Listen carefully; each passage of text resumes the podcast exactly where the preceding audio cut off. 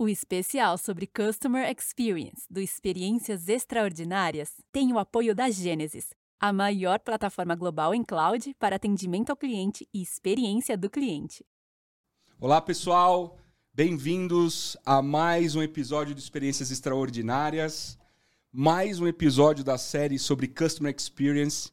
Hoje recebendo aqui três pessoas super especiais para falar um pouquinho sobre esse tema, mas antes da gente ir para isso, como eu sempre faço, você que segue a gente já está acostumado, é, eu quero pedir para vocês ajudarem a gente a levar esse projeto para o máximo de pessoas que nós pudermos. Então, por favor, siga-nos nas redes sociais, XPXTBR.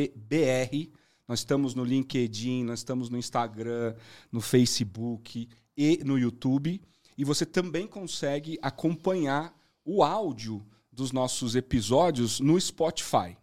E você pode também acessar o www.xpxt.com.br e lá você pode tanto assistir quanto ouvir os episódios. Tá? Então fica a seu critério se você prefere assistir, se você prefere ouvir, lá no site do, X, do XPXT você consegue é, ambos. Então, por favor, divulga aí esses vídeos é, nas suas redes sociais, no grupo de WhatsApp da família, no grupo de WhatsApp do pessoal do trabalho, porque quanto mais pessoas tiverem acesso a esse conteúdo, mais legal vai ser né, e mais impacto a gente vai poder causar. Bom, sem maiores delongas, vamos aqui apresentar os nossos convidados. Então, hoje eu tenho dividindo aqui essa responsabilidade de conduzir é, esse papo com essas duas feras que estão aqui com a gente. Eu tenho o Rander, Rander Souza, o Rander é diretor é, de Cloud Business na Gênesis. Obrigado, Rander, por ter vindo. Amigo, obrigado, obrigado pelo convite, obrigado pela oportunidade de ter uma conversa desse nível. Super animado para falar de um tema que eu sou um grande entusiasta. Então vamos lá, que é hoje a conversa vai ser boa. Show! Bom, e também recebendo, hoje a gente tem o Renato e a Renata. Vai facilitar para o nosso lado aqui. Né? então eu tenho aqui a minha querida amiga Renata Marques, CIO Latam da Natura Co. Renata, obrigado mais uma vez por atender o meu convite. Obrigada a vocês. e estar tá aqui é um hoje. prazer estar aqui com vocês aí nesse projeto incrível. Estou super animada aí para o nosso bate-papo. Legal, obrigado. Bom, e como eu já dei o spoiler, né? Renato Costa, o Renato é CMTO, que é CIO e CMO da Odontoprev. Renato, obrigado por você estar aqui com a gente hoje. Obrigado por dedicar seu tempo ao nosso projeto. Obrigado pelo convite. Tem que ficar esperto, né? Se chamar Renata ou Renato, Renato. para não errar. E a sigla é tão complexa quanto o trabalho, viu? Só queria dizer isso. Mas eu achei muito interessante, a gente vai falar sobre isso. É uma posição super, super interessante. É uma mescla de TI com marketing. Né? É, eu, particularmente, não, não tinha visto isso ainda. E você tem falou... tudo a ver com a experiência. Tem né? tudo a ver com a experiência. Tem a ver com o cliente, mas é. tem tudo a ver com tecnologia. Com tecnologia. Então, a gente vai tá falar um pouco sobre bem. isso. Bom, por falar em falar um pouco sobre isso, é, já começando com você, Renato, é, conta pra gente um pouco a sua trajetória profissional como é que você chega ao cargo de CMTO, CMTO da, Odonto, da Odontoprev? Vamos fazer um tutorial, né? Vamos. Como virar CMTO. primeiro explicar o que é.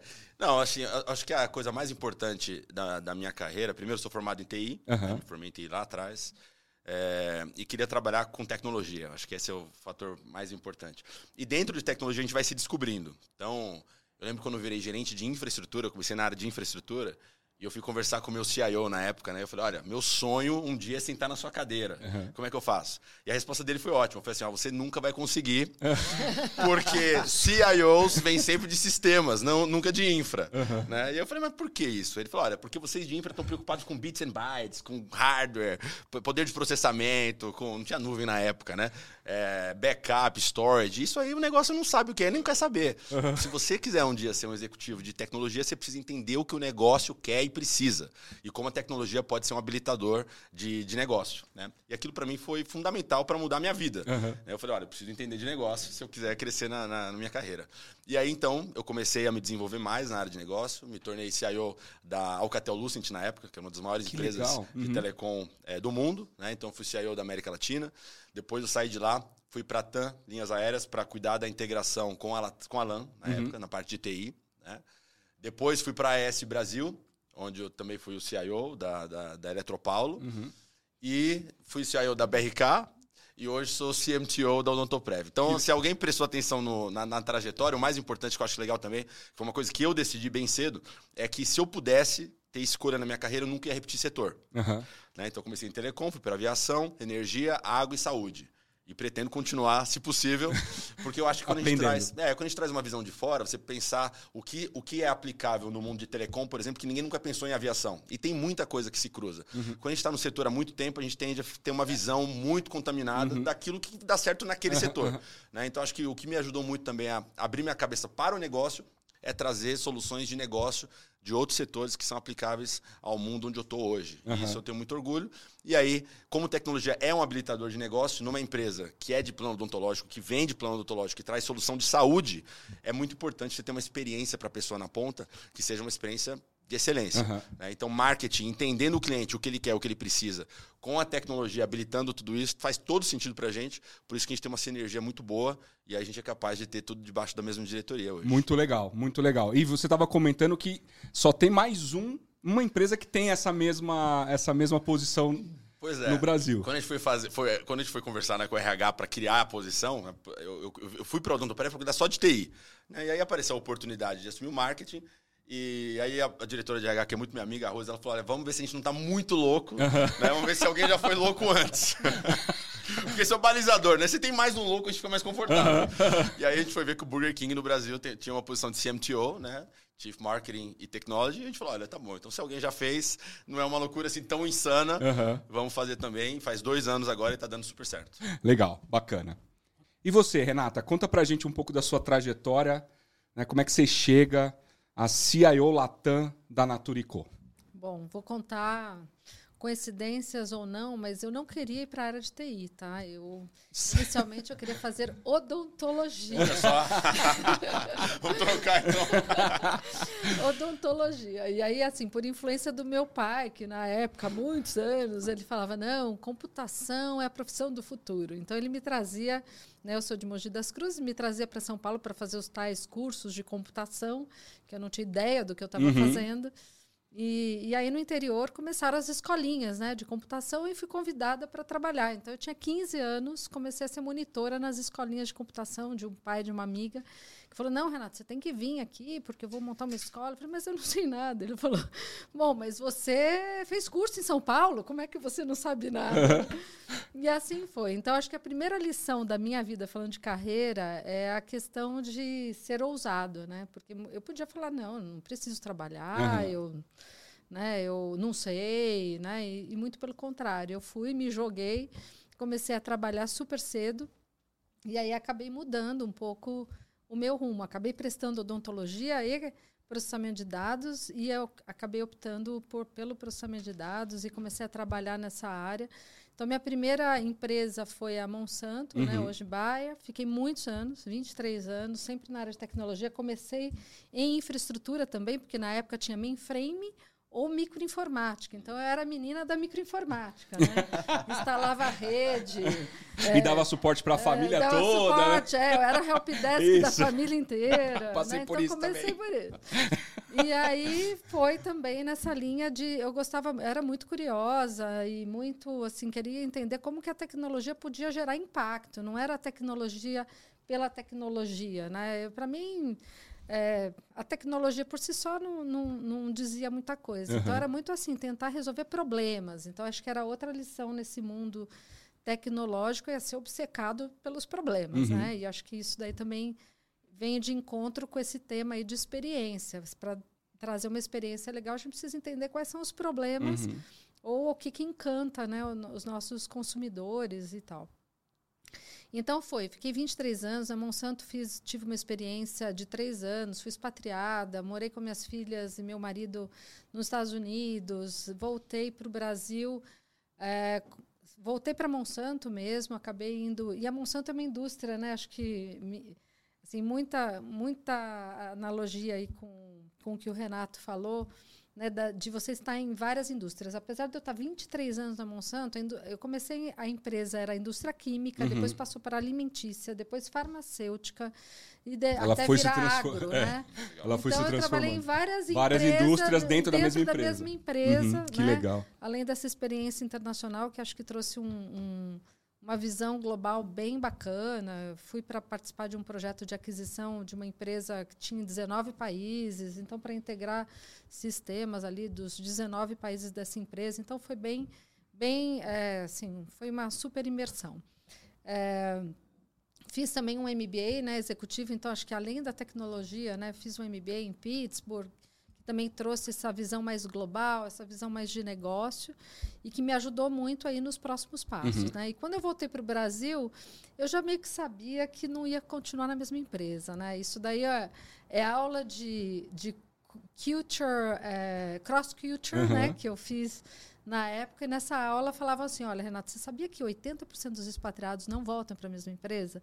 Porque você sai daqui um triângulo, você vai, vai para lá, tem um quadrado, a hora que você volta, você é um losango, e é difícil, às vezes, se adaptar e tal. Né? E foi mais ou menos o que aconteceu. E aí eu voltei, fiquei acho que mais um ano e meio, dois na Monsanto, saí, fui para a ABB, a Zebra Boveri, uma Zebra empresa sueca, suíça, uhum. de engenheiros, de controladoria, né? tem controladoria em todas as áreas. É, fiquei muito pouco tempo, foi quando fui convidada para ir para a Whirlpool, uhum. né, linha branca.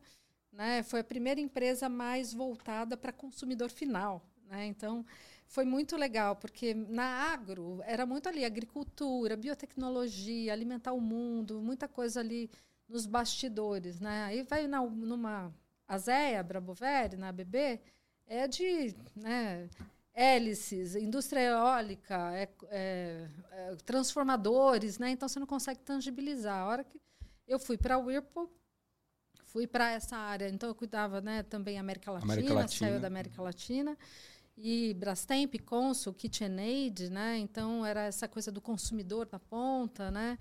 E muito cuidado com a experiência do consumidor. Uh, fiquei quase sete anos na Whirlpool e há dois anos e quatro meses fui para a Natura Co, né, onde também uma empresa, eu falo que eu saí da linha branca para a linha colorida, né? Então, aí essa linha colorida, né, onde, nossa, é incrível, né? Uma empresa que está muito preocupada com o bem estar bem, é. né? Cuidar das pessoas para é impressionante pessoas cuidarem dos uhum. outros.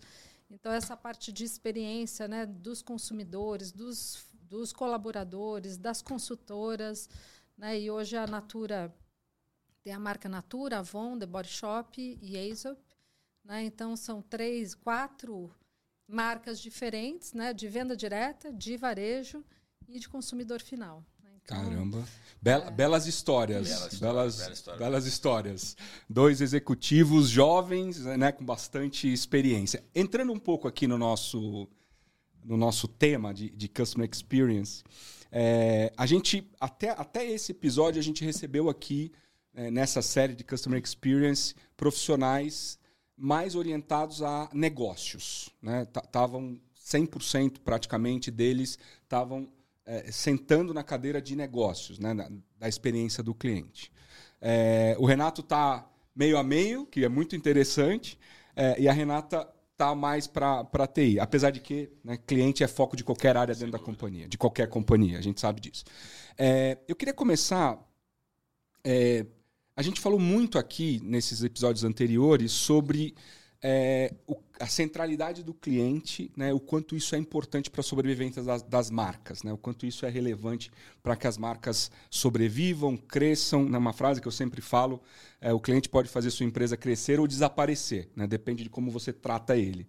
É, e um assunto que sempre que surgiu e permeou aqui algum, alguma das conversas anteriores foi é, coletar dados desses clientes, né, nas interações que são feitas é, com eles e utilizar esses dados em prol dessa relação. Então eu queria começar é, falando um pouco dessa desse, desse pedaço e aí a gente leva essa conversa para onde a gente onde a gente quiser. Qual é o papel da tecnologia é, na relação com o cliente? Né? O quanto a tecnologia é fundamental é, dentro dessas estratégias de, de, de atendimento a cliente? Renata, você começa? Claro. Bom, eu acho que assim, tecnologia é, ela só primeiro só é inovação se gerar impacto. É. Né? Se não gerar impacto, é uma boa. Não, não, não é inovação. E, e acho que para a gente falar da experiência do cliente, né, o, o, cliente, independente da indústria que a gente trabalha, o cliente tem experiências diversas. Né? Uhum. Eu falo, hoje, para. Eu falava muito isso na Whirlpool. Né? Para você é, pedir um Uber, você sabe que horas ele vai chegar e quanto vai custar. Uhum. A hora que você vai mandar consertar uma geladeira, você não sabe quanto que o técnico chega e quanto que vai custar. Então a gente tem que mudar essa experiência, uhum. porque a expectativa do, do, do, cliente é ter a coisa muito mais instantânea do uhum. que a gente costumava ter, né? uhum. né? E, e, e, assim, a Whirlpool evoluiu bastante nesse sentido também. Né? Então, a experiência ela é ditada, assim, as regras do jogo são ditadas pelo consumidor, não é mais pelas empresas, né? Uhum. É, e aí a tecnologia ajuda a gente a escalar isso, a identificar, a entender onde estão os, os atritos, né, os pontos de atrito, né, onde que a gente tem problemas, onde, assim, onde o cliente está satisfeito, onde ele não está satisfeito. Né, dependendo do número de, de chamados que você tem num call center, você sabe exatamente onde está o problema para poder atacar uhum. o problema. Então, acho que a tecnologia ajuda muito a gente a diagnosticar a capturar dados para que a gente, com inteligência artificial, com, com coisas mais inovadoras também, a gente consiga personalizar melhor a oferta também para aquele cliente. Né? Então, é, muitas vezes você tá o cliente que comprou é, uma, um determinado tipo de maquiagem, você também você já começa a perceber é, o, né, o que, do que, que ele mais gosta, uhum. qual que é o, o tom que ele mais usa, né, ou ela né, mais usa na maquiagem. Então, a gente começa a personalizar também as ofertas e aí fica conveniente. Né? Então, acho que o nome do, nome do jogo é conveniência, uhum. porque todos os consumidores estão buscando conveniência e uma experiência mais fluida, né? uhum. né? sem atritos, sem, sem muita... É, sem atrito. Uhum. Acho que no, no final uhum. das contas é isso. E você, Renato, qual a tua opinião? A Renata matou a charada. Porque eu costumo dizer o seguinte, quando alguém me pergunta é, qual que vai ser o papel da tecnologia nesse processo, a minha resposta sempre é a mesma. A que o cliente quiser. Uhum. O cliente o cliente está disposto a usar a Excelente tecnologia. ponto. Eu lembro que na época que eu trabalhava na Eletropaulo, que a gente tinha uma dificuldade imensa de fazer o cara é, manter o aplicativo da, do, da, da Eletropaulo no celular. Né? somente cliente de baixa renda. Aí a gente fez uma pesquisa. Por que, que o cara baixa o aplicativo, pega a segunda vida conta e deleta o aplicativo? Porque o nosso aplicativo estava concorrendo com o Candy Crush. Uhum.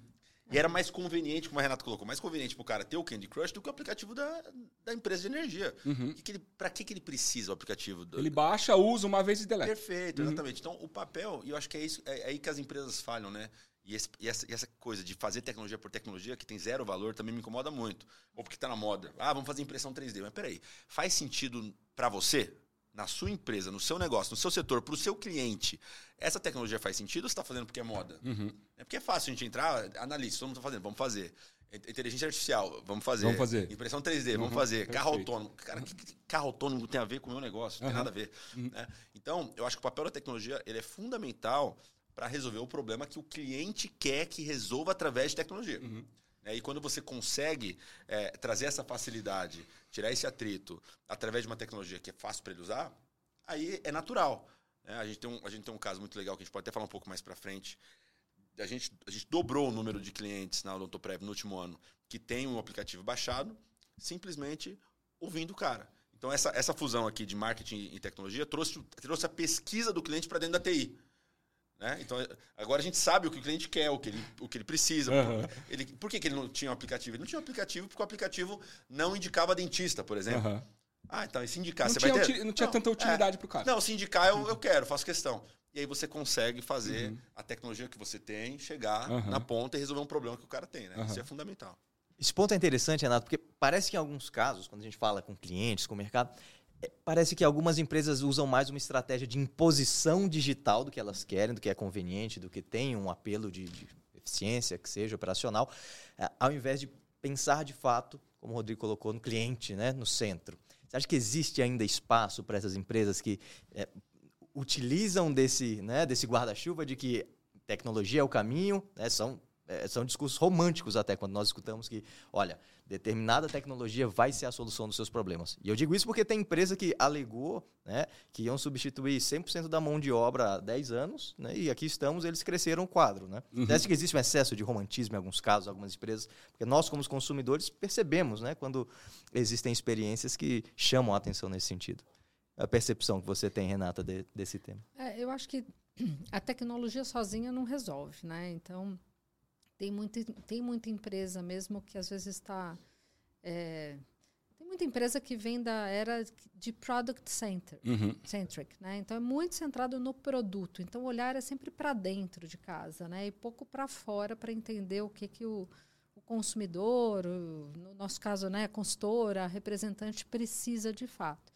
Então, é, eu acho que essas empresas que eram muito de produto, principalmente indústria, eles estão percebendo, né? Você vê muita empresa falando agora, né? Ah, tem que ter propósito, né? É, é. Então, propósito, mesmo na...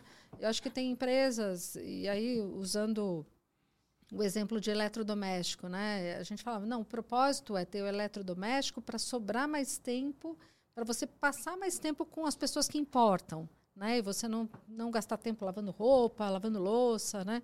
E tudo mais. Então, começou a criar esse propósito para gerar essa atração diferente para o consumidor, enquanto tem empresas que já têm esse propósito desde, o, desde quando nasceu, que é o caso da Natura. Né? A Natura nasceu para gerar esse impacto para as consultoras, para trazer renda para mulheres né, que, que precisavam. Né, a gente mede, por exemplo, o IDH da consultora, né, uhum. depois que entra na base. Então, Aí, então, esse propósito já vem desde cedo. Então, hoje a gente tem lá a jornada da consultora, a jornada do consumidor, e tudo que a gente faz em relação à tecnologia faz alinhado com essa jornada uhum. para entender exatamente o que eles precisam, tal, para a gente poder entregar na dose certa. Né?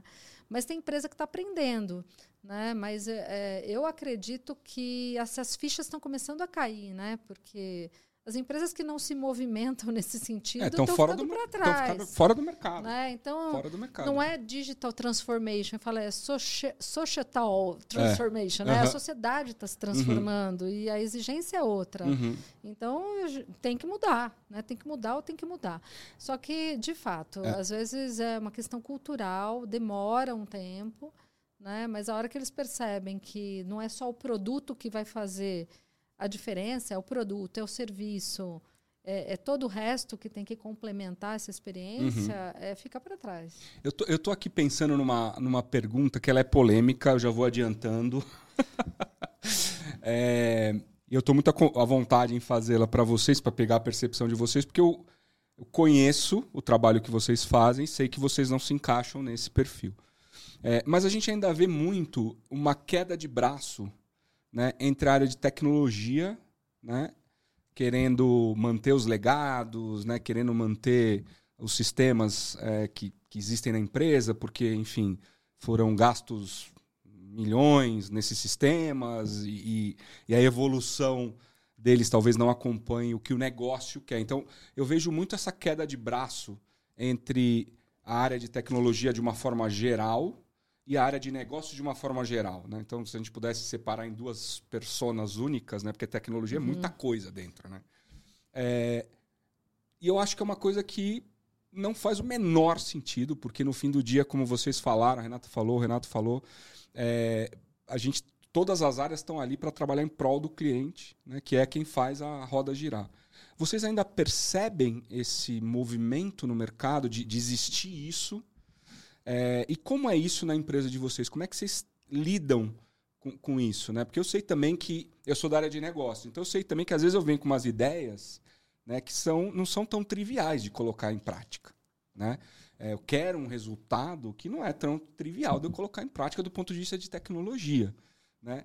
Como é que vocês fazem? Como é que vocês lidam com isso? O Renato é mais mais interessante ainda, porque você são dois chapéus, né? Você põe um, depois você põe o outro aí com você mesmo. Mas como é que vocês lidam com isso? O Renato é o exemplo evoluído é. desse é. ser. entendeu? Ele já é híbrido. Ele é híbrido, ele exatamente. Já é híbrido, ele já resolve com ele mesmo. Não, eu, eu acho que assim, sim, acho que tem empresas que têm essa questão dos dois mundos, né? É, de tecnologia, de defender um mundo, outro mundo. É, assim, na Natura. Na Natura a gente tem de todo, todas as cores e sabores, tá? uhum. tá? Porque assim, a Avon ainda veio, a gente tem mainframe ainda na Avon, uhum. tem...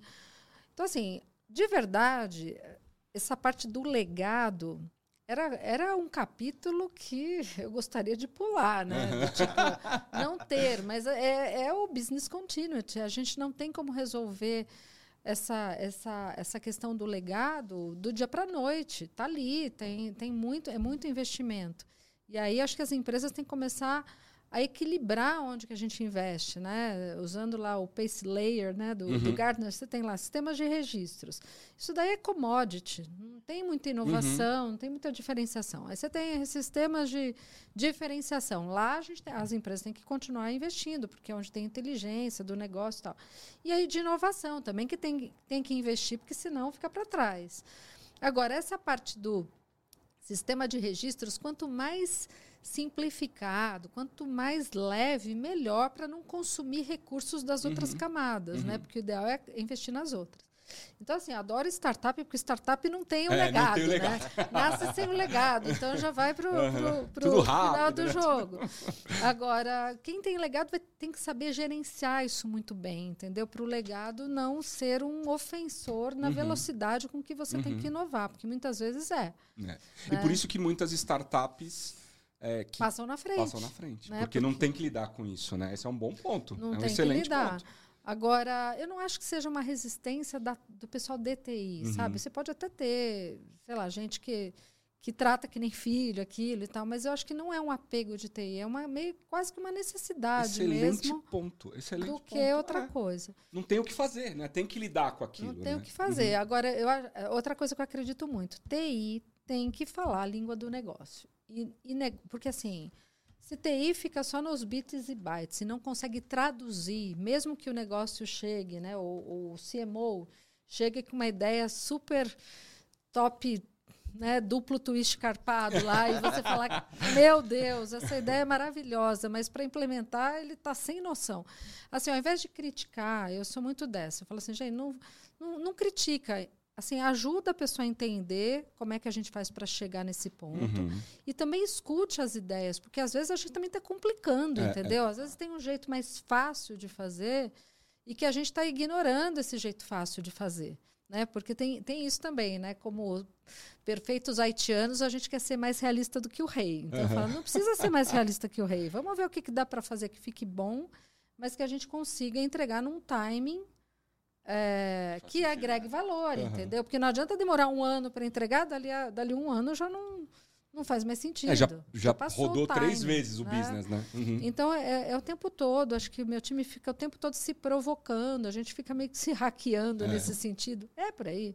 Mas é isso mesmo, né? Não Porque dá pra fazer não é diferente. simples isso, né? Porque você é. precisa entregar o resultado que o negócio gostaria de ter num prazo curto, porque as coisas estão evoluindo numa velocidade que é sem precedente, lidando com o legado. Lidando com o né? legado. Né? Tendo que fazer conexões, porque às vezes é. você tem que ir lá no RP, no CRM, sei lá onde você tem que ir, estou dando exemplos aqui. É, mas acho que tem um ponto importante de cultura, muito importante, né? hum. que varia muito de empresa para empresa.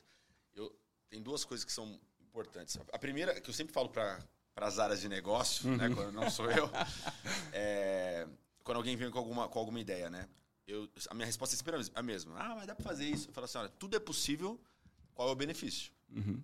Porque dependendo do benefício, faz sentido ou não faz. TI é tudo possível com tecnologia hoje em dia. Sim, sim. É, mas qual é o benefício que traz? Né? Vou pintar a tela do RP de rosa. Tá, o que, que vai trazer de benefício? Uhum. Dá para fazer. Faça o que você quiser, bota a cor que você quiser. Mas se não tem benefício, não faz sentido. Então, é, o que eu acho de cultura, né? a área de TI não pode mais ser área de TI. Uhum. A gente vai mudar o nome, tem que mudar o nome. Tem que ser área de soluções, área uhum. de alguma coisa. Porque a gente fica naquele negócio, TI não é negócio. TI é negócio. É. Uhum. Se TI não for negócio, TI vai morrer. Certo? TI é Essa negócio. É visão... sabe, sabe, o que acontece? Se TI não for negócio, a área de negócio vai começar a contratar terceiro e vai fazer lá. Isso. Eu já vi, eu já vi isso acontecer, tá? Não, isso, isso é. eu já vi. principalmente com ágil, a gente, por exemplo, a gente saiu de três esteiras ágeis em 2017 para 25 hoje. 100% dos projetos da companhia são ágeis. Né? Tem mais de 300 pessoas alocadas nos projetos. É... Quem vai controlar esse negócio se a TI não falar a língua do negócio? O próprio é. negócio. Cada esteira tem o PO da área de negócio é. e acabou a TI, gente. Então a TI tem que falar negócio. E o negócio, por sua vez, qual que é o profissional do futuro? É um cara que, que entende profundamente do processo dele e entende como tecnologia pode, pode influenciar. É, uhum. é. Esse é o cara. O cara que fala assim, ah, não, eu sou um contador aqui, expert. Tá bom, como que tecnologia melhora a área de contabilidade? Não faço ideia. Vai morrer. Vai morrer. Excelente é. ponto, então, Renato. Eu acho que se a empresa tem começar ter, a fazer essa mudança de cultura. Tem que ter né? um equilíbrio aí entre as, entre as é, áreas. É, e, e, aí vai, vai ter uma simbiose natural, uhum. que eu não sei como vai ficar do ponto de vista de estrutura. Esse próximo episódio você traz alguém de RH aqui é. pra falar Boa, isso. A gente, Mas... a gente, vai ter uma série como você sobre. Não sabe como vai ficar? Olha no Não, pois é, pois é. Lá tá funcionando bem, tá funcionando bem. Né? Mas é. E, e aí que você tem que provocar as pessoas. Uhum. Tem que provocar as pessoas. Sim. Só complementar aqui, você sabe que você falou um ponto. Outro dia eu fui num, numa grande empresa, não vou nem citar aqui o, o segmento, porque não é o objetivo, e falando com a área de negócios, né? A gente estava falando com a área de negócios, e eles começaram a apresentar um projeto que eles estavam desenvolvendo, um projeto de tecnologia, de desenvolvimento, conexão de API, coisa assim, tipo lá no, no buraco do queijo, assim, né? De TI, eles estavam desenvolvendo na área de negócio. E aí eu falei, cara, desculpa aqui a minha santa ignorância, né? Mas isso. Você montou uma área de TI linha aqui, né? Ele falou, é, montei, porque. Não sou atendido. Eu não sou atendido na velocidade que eu, que eu gostaria de ser. É, a gente tem um caso interessante que não aconteceu isso, mas era, ia acontecer. A gente, a gente tem uma, uma brincadeira lá dentro de casa que a gente faz o seguinte: quando a gente ganha uma parceria nova, a gente vende plano no varejo, vende no e-commerce, vende no canal bancário, uhum. vende parceiros, white label, vende em todo lugar, né? E aí você fechava uma parceria, sei lá, a Natura vai começar a vender o Odontopré. Uhum. Ó, ó, ó, o cara de marketing falando aqui. É, não sei, não sei, né? Vai saber, faz um combo lá. Aí a Natura fala, tá bom, eu vendo. Se conecta aqui comigo, então, pra eu, cons pra eu conseguir colocar a vida para dentro. Aí era uma tristeza, porque agora como é que a gente faz esse negócio? Pô, a API não funciona, o middleware não funciona, trava, eu não consigo transferir, aí tem que ser arquivo, transferir arquivo, aí, mas aí o cara compra hoje, só consegue usar semana que caos. Né? E demorava até 12 meses para a gente trazer um cara para dentro. Então a área comercial falou: TI, olha só o que está acontecendo. Eu vendo e você não deixa eu trazer a vida para dentro. Você não deixa eu entregar. Se você não resolver, você é o culpado pelo faturamento que não, que não resolve. Uhum. Né? E aí a gente conseguiu criar uma estrutura para cuidar desse problema. Mas quase eles estavam indo nessa linha. E, e, teria que, se a gente não tivesse capacidade para isso. Então a gente criou. Porque vendedor, frente... vendedor te, é, é, criativo. É, e tá certo, né? É, e, então a gente demora, demorava um ano, a gente demora, uhum. sei lá, em alguns casos um mês para colocar para dentro uma uhum. parceria como essa, através de API, e começar a, a, a, vender. Então é isso. Se a TI não consegue reagir, cara, o negócio precisa de uma solução, uhum. gente. Uhum. Eu vou deixar de vender porque a TI não consegue me atender? Isso é um absurdo. É. Se eu fosse o cara comercial, eu também ia contratar alguém de TI para fazer para mim, se a minha área não atende. É, foi o que aconteceu nesse caso. Né? É. O cara tava desenvolvendo porque ele falou, cara, eu preciso, meus KPIs, né? meus, meus bônus, minhas metas estão ligadas a isso, TI não me atende. É. E teve um outro... Tem uma outra coisa que eu acho que o Randre vai comentar, que é a questão da, da democratização da tecnologia também, né? Não, exato. Porque esse ponto, especificamente falando, né, para mim é, é uma referência de sucesso. Você imaginar ter habilidade de tecnologia e negócio, né, é, para mim é o conceito de democratização dentro de uma organização. Mas existe aqui um efeito colateral. Se você imaginar que você não tem um nível de excelência para entregar isso, você fortalece uma percepção que são aqueles silos os silos que existem, a verticalização mesmo. A gente fala de ter a experiência do cliente ali como foco, como nosso objetivo, mas se uma diretoria tem um indicador e a diretoria de tecnologia tem outro, fica difícil em algum momento né, encontrar uhum. ali um meio termo e focar de fato em entregar a excelência de experiência uhum. do cliente. Né? Então, é muito interessante perceber isso, mas saber que existem desafios a partir do, do, tamanho da empresa, né, da forma como ela é gerida, do tipo de, de governança mesmo. Porque para a empresa grande, imagino que esses silos pesem. Faz sentido isso com os pares que vocês têm atuado, as conversas que vocês têm? Existem alguém com esse tipo de dor que vocês tenham? É, eu acho, até às vezes o pessoal fala, não, Shadow IT. Eu falei, é bom Shadow IT. eu, eu, eu, provoco o time, eu falo, eu acho que é bom, porque é uma maneira de um hackear o outro. E eu falo, se tem o Shadow, é porque aquela área não está sendo atendida e eles acharam uma maneira diferente e melhor. Também uso muito o termo cerca Lourenço. Eu falo, a gente fica no cerca Lourenço ali, tentando, tentando resolver, resolver as buchas, porque depois que, às vezes também, tem coisa que não é construída da melhor forma. E aí a gente tem que consertar, porque pode, sei lá, gerar uma vulnerabilidade, né, e tal. Eu, assim, a gente tem uma área de arquitetura que desenvolve muitos playbooks para outras áreas também terem mais autonomia. Então, essa arquitetura de APIs aberta, né? agora a gente está lançando ali os serviços de meios de pagamento, serviços financeiros e tal. E tem áreas de tecnologia que estão fora da tecnologia e a gente cria ali um barramento e fala, ó, você bebe daqui, conecta uhum. aqui, só que segue esse playbook, né? Tem questões de segurança que tem que cuidar, tem questões de arquitetura, tem um monte de cuidado para a gente também não deixar ninguém é, fazer nada né, muito muito diferente ali da, da, rota, né? Mas é, e sempre pensando também como é que eu monitoro isso depois, né? Como é que eu faço isso isso é, não gerar também uma, uma experiência ruim, porque o silo, você tem razão. Quando, se a gente também não tem a visão do todo, acaba cada área cria ali, ah, sei lá, atendimento cria uma solução, daqui a pouco o banking está criando outra solução, não sei o quê. E só que o cliente é único, e aí na hora de fazer o, o atendimento, ele tem uma experiência fragmentada, fragmentada. Né? Então, essa visão, eu acho que a área de tecnologia tem esse privilégio de ter a visão do todo. Uhum. Então, ele consegue ajudar, assim, muitas, muitas áreas, por mais que ó, tem uma área ali que está tratando de um produto que é super inovador, não precisa. Eu falo, gente, para que, que TI precisa entrar ali? É um produto, você compra ali de prateleira, conecta aqui, deixa a área de negócio resolver, né? Então, eu, eu acho que a gente também, como TI, tem que praticar um pouco esse OLX aí, o desapego. Desapega um pouco, mas com responsabilidade, define guidelines, playbooks, né, monitora, não é... É que nem filho, sabe? Você tem que dar vara para pescar, ensinar como é que faz é, e deixar também desenvolver, porque TI sozinho, às vezes, muitas vezes, vira gargalo uhum. numa, dentro de uma empresa muito grande é gargalo de muita coisa. Então, nesse caso, Renata, o, o a, a, a, estratégia é, se forem é, aplicações standalone, né, aplicações que estão rodando ali sozinhas, mais simples, ok, a área de negócio fazer é. uma contratação departamental. É, a gente tem sempre tem fórum de soluções, tá. então a gente sabe o que está acontecendo, é isso que eu te perguntar, mas dá é que autonomia uhum. para que as pessoas sigam também. Uhum. Né? Então tem a Singu, é né, que foi que foi uma empresa agora também é, que faz parte do nosso ecossistema, como uhum. potencialmente Odontoprev. Opa, todo interesse. Oh, mas assim, é uma empresa Singu lá que é o Uber da beleza, sim, sim, né? Sim. Então conectamos com a API super facilmente e aí tinha um time ali tratando disso. Né, passou pela arquitetura tal, e a gente monitora, mas conectou super, super rápido, super fácil. Hum. Então, acho que tem um pouco disso. Dados é outra área, né? Da, data Analytics. Então, Data Analytics, a gente tem uma estrutura mais centralizada, mas esse modelo também hub-spoke. Né? Então, como é que a gente cria domínios de ad, Advanced Analytics que tem que morar no negócio? Não sim, adianta sim, ficar sim, dentro da garagem. Claro. Né?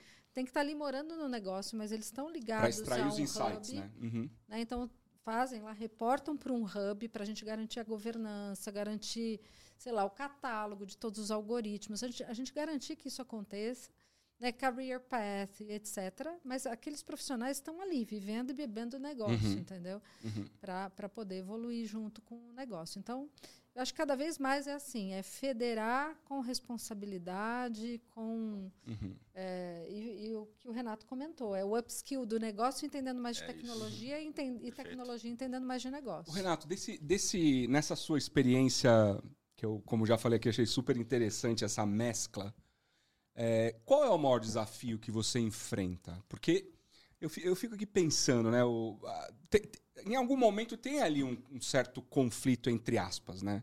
Do, do, do, negócio barra UTI, o que, que eu priorizo, para onde eu vou.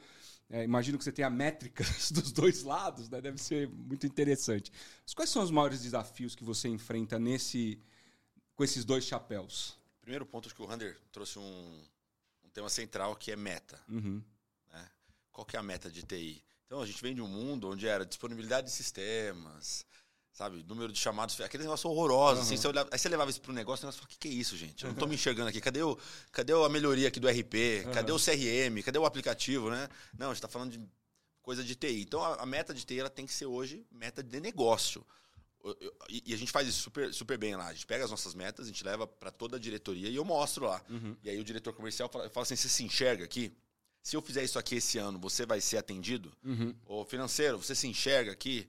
Né? É, sei lá, o RH, você se enxerga aqui nas minhas metas? E se falam não, eu volto para casa e faço a lição de casa. Uhum. Então, o negócio precisa se enxergar nas metas. Aí você está falando, TI. por exemplo, vou fazer uma determinada implementação ou vou adquirir um determinado sistema que, por exemplo, aumente a minha taxa de conversão no e-commerce. E é isso? Perfeito. Uhum. Isso é um ponto. Mas aquele, aquele, que eu comentei agora, por exemplo, da gente ser uma odontoprev plugável, uhum. facilmente se conectar com o mundo externo, isso era uma meta nossa. Uhum. E estava totalmente atrelada à meta comercial. Uhum. Né? Porque se eu fizer isso, o cara consegue vender mais. Uhum. Né? E qual é a nossa meta de vendas? Então, as metas de TI hoje, elas precisam ser metas de negócio. Uhum. Acho que esse é o primeiro. O segundo é entender que os recursos são finitos, infelizmente. Isso é uma coisa que o negócio, aí com o chapéu de TI, é. o negócio tem dificuldade de entender. Não Sim. dá para fazer é. tudo. É. Tá bom, se não dá para fazer tudo, o que é mais importante? Uhum. E acho de novo, né? A Renata acabou de tocar nisso. Se a TI for uma área de negócio, ela sabe o que é mais importante. Uhum. Então, qual que é o objetivo da empresa hoje? O objetivo da empresa é crescer a primeira linha. Uhum. Certo. Então tá bom. Então a minha prioridade tem que ser crescer a primeira linha. Quais são os projetos, quais são as iniciativas que a gente tem hoje que habilitam esse crescimento? É, cara, isso aqui não é o Agora, CIO. Tem que estar no analista que toca uh -huh. o projeto. Ele tem que entender isso. isso é Agora, deixa eu te fazer uma pergunta. Se você não puder comentar, não tem problema. É, legal. É, entendi o ponto. Mas do ponto de vista, por exemplo, de remuneração da equipe, de TI, essa remuneração, no caso de vocês, ela está alinhada com esse objetivo? Ou ela continua alinhada com a disponibilidade do ambiente? Não, ela exato, continua alinhada não. com. Então, a remuneração variável está alinhada à meta. Uhum. Se a meta estiver ligada à disponibilidade Isso. do sistema, vai estar tá lá. Uhum. Aí o cara fala: eu vou parar minha vida para tocar um projeto, sendo que o sistema tem que ficar no ar. Exatamente. Uma coisa que aconteceu ano passado, e abrindo aqui tranquilamente, né? A gente saiu de três esteiras para 25. Uhum. Caramba! Certo? De 17 para 22. Então, uhum. ano passado, a gente, sei lá, dobrou o número de esteiras de projetos, né? É, então, são 25 projetos rolando ao mesmo tempo, alguns no mesmo sistema. Uhum a gente já sabe, tem uma maneira simples de do sistema nunca cair. Você não mexer nele. Você não mexe nele, não mexe na infra. Né? Se não estourar nenhuma tabelinha, alguma coisa, ele vai ficar sempre bonitinho no ar, se o link não cair, né? Então, uhum. quando você mexe muito, a chance de ter instabilidade é muito maior. E a gente começou a ter uma instabilidadezinha aqui ou ali. E aí eu sentei com meus colegas de negócio e falei, gente, a gente vai conviver com um pouquinho mais de instabilidade e muito mais entrega. Uhum. Ou a gente tem uma estabilidade plena e não mexe na, na empresa. Não, não, não, pelo amor de Deus, vamos tocar a vida. Vamos tocar a estabilidade, é. a gente aguenta aqui. Isso, então a gente coloca a meta de negócio para a pessoa e a remuneração variável dela vai estar alinhada a isso. Uhum. Ah, a disponibilidade piorou um pouco, certo, mas uhum. é o efeito colateral de você transformar a empresa. Uhum. Isso é muito legal, porque metrics drive behaviors, né? Isso aí, então, assim, total. Não adianta você querer fazer a transformação da empresa, né? Fazer com que ela é, seja uma empresa mais orientada ao, ao, ao, cliente, portanto, a área de TI seja mais orientada mais moderna, mais ágil, se o cara continua tendo a disponibilidade como, Exato. como, como KPI de meta. Ele vai bloquear tudo, não Lógico. pode entrar, não pode entrar, não é, pode o que entrar. Acontece. Se entrar, vai cair legado. o é. Não, não vai mexer aqui no meu legado. Pelo isso. amor de Deus, deixa aqui, porque no meu COBOL aqui ninguém mexe. É isso que acontece, né? Exatamente. Eu fico pensando se, se, se, existe um alinhamento, uma expectativa, porque como cliente, né, como consumidor, existe tanta tecnologia hoje disponível e o benchmark, como a Renata colocou, não é só como teu concorrente da indústria. A Natura não, não está sendo comparada ali com uma concorrente direta, e sim com a experiência que Perfeito. ela é muito superior sim. quando, né, de, de um outro tipo de serviço ou tipo de, de consumo. Né? Então, será que a expectativa e a paciência do consumidor acompanha essa mudança que as empresas estão implantando? Porque o que você está trazendo para nós aqui, Renato, é uma mudança. É, não dá para acreditar que todas as lideranças de empresas do mesmo porte estão fazendo Mas, o mesmo movimento, né? Perfeito, né? Quando a gente começou a mexer no aplicativo, e aí a gente não, não era uma empresa de TI, tinha uma empresa de saúde. Uhum. O que a gente fez lá atrás? A gente desenvolveu o aplicativo, lançamos. Que nem a gente faz RP. Uhum. Não pode, cara, porque o aplicativo tem que ser um negócio vivo. Uhum. Não, a gente lançou o aplicativo e deixou. Ele largou lá. O projeto tem começo, meio e fim, é, Isso, isso, isso. Aí passou um tempo, a nota começou. Cair. É claro, a PEDEX lá embaixo. Você não evolui, né?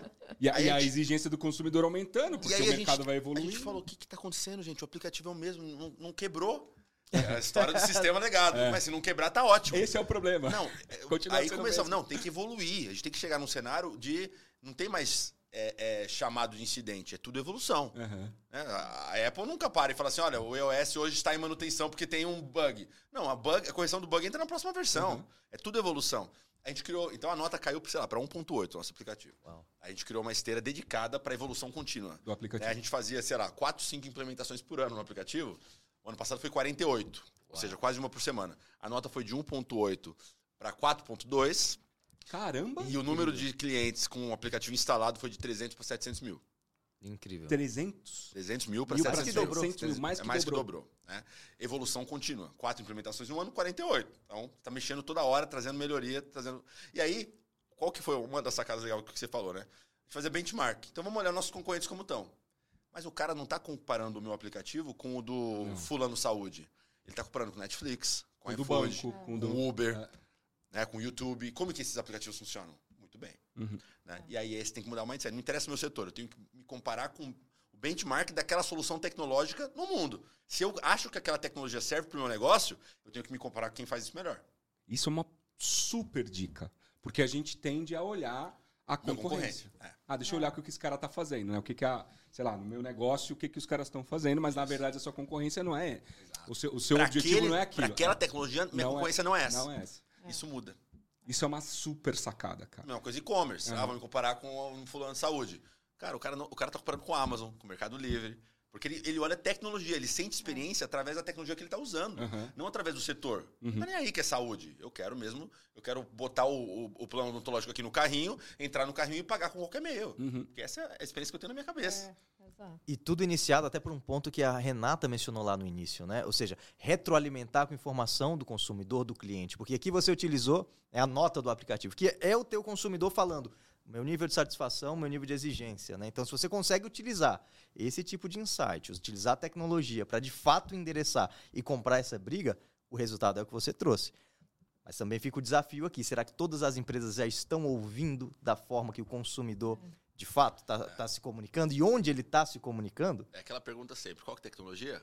A que o cliente estiver disposto a usar. Quer dizer, E se não tiver a sua pergunta, né? Ah, será que ele tem a paciência de esperar? Se não tiver, ele simplesmente clica e deleta. Delete. Isso. Vai para outro. Faz. É porque as barreiras de saída hoje em dia É. são muito simples, né? E essa concorrência, né? Você fala, ah, é, concorrente do McDonald's é o Burger King? Não, pode ser o Cinemark. Sim. Isso. Porque a pessoa vai para o shopping para uma experiência. Ele, ele vai gastar ou no cinema ou para Uhum. comer um sanduíche. Uhum. Né? Então, assim, é, a hora que a gente coloca o consumidor no centro para poder fazer a análise do que vai influenciar a decisão dele, muda tudo. Uhum. né? Não tem mais essa. Esse exemplo é maravilhoso. Eu sempre uso isso também com o time lá. Você vai no shopping, né? Você tá com uma semi-pressa. Ou você vai comprar alguma coisa, ou você vai fazer pro cinema e tal. Chega na praça de alimentação. Como você escolhe o o restaurante? Que tem a menor fila. Disponibilidade, Aí exato. você olha assim e fala assim: ah, tem McDonald's, Madeira, Burger King. Cara, é tudo lanche. Eu, Uhum. eu tenho minha preferência. Agora, se a minha preferência tiver muita fila, eu vou no outro. Uhum. Tranquilamente. E se eu tiver com pressa, né? E no não- limite, se tiver muita fila, eu como aqui um bifezinho. Uhum. Ah, eu nem queria comer comida, eu queria comer um lanche. Mas não vou esperar. É. É. Olha só, mudou. Eu queria um lanche, mas eu vou naquilo que é mais conveniente, como a Renata colocou no começo. Ah, O jogo é conveniência. Cara, você sabe que falando dessa história de conveniência aconteceu comigo semana passada. É uma coisa assim que pra mim é, é- é jurássica. Eu entrei num, num restaurante pra almoçar. Te deram um cardápio físico. Não. Pior. Eu pedi a minha bebida favorita e só tinha outra. Não vou citar aqui as ah, marcas. entendi, entendi, entendi, Né? entendi. Aí eu virei pro cara e falei assim, cara, em pleno 2022, em que o consumidor está no centro, você está me dizendo que eu vim aqui no seu restaurante, eu não posso beber o que eu quero beber, porque você fez um acordo com uma marca A ou B, não importa qual que você gosta de, de tomar, e aí eu não posso tomar o que eu quero tomar. É isso que está me dizendo? Né? O Ele cara é- falou, Está no Zé- Zé Delivery. não, aí o cara. Não, é porque a gente fez um acordo, porque os menus, porque os copos são dados pela marca. Eu falei, cara. Não, não. Não Isso entendeu é- nada ainda. Não Eu falei, cara, nada. isso é muito é. pequeno. Ah, não Você devia nada. estar focado em mim. O que, que eu quero beber? Aliás, você devia ter todas as opções de Exato, bebida aqui. Exato. Porque, cara, o seu cliente entra aqui, ele tem que beber o que ele quiser. Sim. Porque a próxima vez que eu vier, eu vou pensar duas vezes se eu venho aqui ou não, porque eu gosto de beber aquela outra bebida. E não essa que você tá me forçando a beber. Não, Então, gente, cara- esse, esse exemplo é maravilhoso. Eu, eu também, eu- deve ser a mesma opção que eu o tenho, né? E tem um restaurante fast food que não tem essa opção. Então o que eu faço? Eu compro o lanche lá quando eu quero, mas a bebida eu compro a minha. Pra poder tomar, entendeu? Então é exatamente isso. O cara não entendeu nada É, e- ainda. e na- e na Olha a oportunidade menor- que ele tá perdendo. Pois é. E na menor barreira você troca. Perfeito. Entendeu? Você vai achar um restaurante, ou isso vai, estamos falando de restaurante, mas podia ser qualquer outra coisa. Né? Você, você vai achar um outro restaurante que talvez não seja nem tão bom quanto aquele, mas que te oferece a solução completa, você vai pro outro, cara. É isso que acaba acontecendo. Pode ser modo de pagamento. É. Eu quero pagar no crédito porque eu quero pontos. Uhum. Aí você olha lá, é, débito, Pix, Apple Pay, não vou comprar. É, é exatamente isso. E acho que outra, outra coisa que, que eu estava pensando aqui, né? As empresas têm que conectar os pontos, né? Nem sempre a empresa é autossuficiente para ter tudo. Sim. Mas ela tem que ter essa, essa, esse modelo de parceria, de ecossistema, de como é que eu me conecto com outra que pode oferecer aquilo que eu não ofereço, né? Então, sei lá, o bem-estar bem da Natura. Quando você fala de ecossistema, você tem ali a consultora que é a treinadora, você tem o Singu, que é a Uber da beleza, uhum. você tem plataforma de meditação, você tem plataforma. Então você conecta no ecossistema de bem-estar bem, né, para poder trazer esse propósito. É, sei lá, o odontoprev, né? O que mais além é saúde, é, é saúde, mas o que que além desse serviço, pode encantar o consumidor. Vou fazer uma brincadeira aqui. Natura. Natura. Exatamente, exatamente. Natura, exatamente. Um, um combo perfeito. Perfeito, perfeito. né? Batom, né? Um e ó, nasceu no XPXT. Exatamente.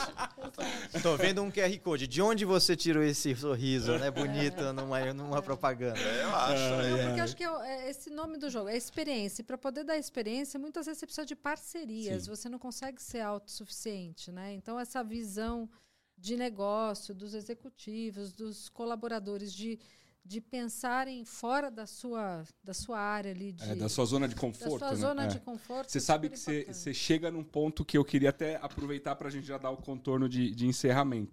Porque o tempo passa rápido aqui. É, a gente, às vezes, né, eu, o Rander, que estamos do lado do, do fornecedor de tecnologia e a gente está o dia inteiro falando com empresas de diversos setores, diversos tamanhos, a gente vê muitas vezes ainda, felizmente cada vez menos, mas a gente vê muitas vezes ainda a energia sendo gasta no lugar errado. Né? Então, por exemplo, é, eventual queda de braço entre TI e negócios, ou é, se preocupar com é, o preço de uma tecnologia, não com o benefício que ela traz. Tem até, né? desculpa te cortar, mas tem até um ditado maravilhoso que eu gosto sobre isso, que é o seguinte: não tem nada pior do que um trabalho bem feito naquilo que não servirá para nada. Para nada, exatamente é. isso. Que é o foco no lugar é, errado, a energia no lugar isso. errado. Fazer perfeitamente bem a coisa errada. É. Ah, isso é improdutivo. E eu, eu, vejo muito ainda, né? De novo, felizmente, eu acho que tá que o mercado realmente teve um um clique e eu atribuo muito a, questão pandêmica, né, é, que, que, acelerou isso, porque as empresas não tiveram muito para onde correr. É, mas eu vejo muito ainda o foco no lugar errado. Isso que você está falando, Renato. Às vezes, ao invés de eu ficar ali, né, é, focando nessa guerra de braços, pô, vou pegar minha energia, vou focar fora em que parcerias eu vou fazer para atender melhor o meu cliente, para dar mais conveniência, para me, me tornar aqui um one-stop shop, onde o cara chegue aqui ele tenha, sei lá, várias conveniências num único lugar. Né? Então, felizmente está mudando, mas eu acho que você tem uma opinião Sim. parecida, né? Não, até porque no momento que a gente vive de crise, pessoal, é, é muito claro, né, isso que está colocando lá, porque a força do consumidor nunca foi tão forte. Uhum. Se é crise, ele vai ter um escrutínio muito maior em fazer um investimento, uma contratação, compra de um produto. Então ele, ele precisa ter endereçado essas necessidades, seja o sabor do refrigerante, uhum. seja qualquer outro tipo de componente ali que faz parte da decisão. Então acho que isso toma até pós-pandemia, o momento que nós estamos vivendo, um contorno assim de, de relevância muito maior. Né? O escrutínio é muito grande de onde o consumidor que está ali com recursos limitados vai investir o dinheiro, vai aportar. É, né? Então isso é precisa sim ser levado, na minha opinião, né, para cima de uma forma bastante estratégica. Né? Bom, Verdade. Renata, Renato, Rander, Rodrigo, 4 R's, quatro hein? Olha só. Nossa, não tinha parado para ver. Mesa. Não, acabei, acabei de... eu, queria, eu queria novamente agradecer. Eu sempre falo também essa frase. Eu sei que a vida é uma doideira, loucura, todo mundo, as agendas e tal. Então eu sei o quanto vocês se dedicaram para estar aqui hoje. Então, mais uma vez, obrigado por vocês estarem aqui. Foi uma honra receber vocês. E a conversa foi maravilhosa, como eu já sabia que seria. Então, obrigado, Renata. Obrigada a vocês aí pelo convite. Prazer. Xará, meu xará. Exatamente. Logo, logo a gente vai estar fazendo parceria. Ah, que legal. Tá, tá, tá, gravado, hein? Tá gravado. Não, agradeço também uma super craque, um prazer aqui ouvir um pouco da Renata, aprender junto também de vocês, um parceiro que a gente respeita. Então, estamos à disposição para falar outras vezes. Legal, legal. A gente vai convidar, porque gente boa a gente quer ter aqui sempre, né, Rander? Sempre, sempre. É um prazer. participar de uma conversa desse nível é motivo de muita satisfação, então só tenho a agradecer. Obrigado, obrigado, Rander. Pessoal, obrigado por estarem aqui com a gente até agora, nesse papo incrível, cheio de informações, insights, dicas.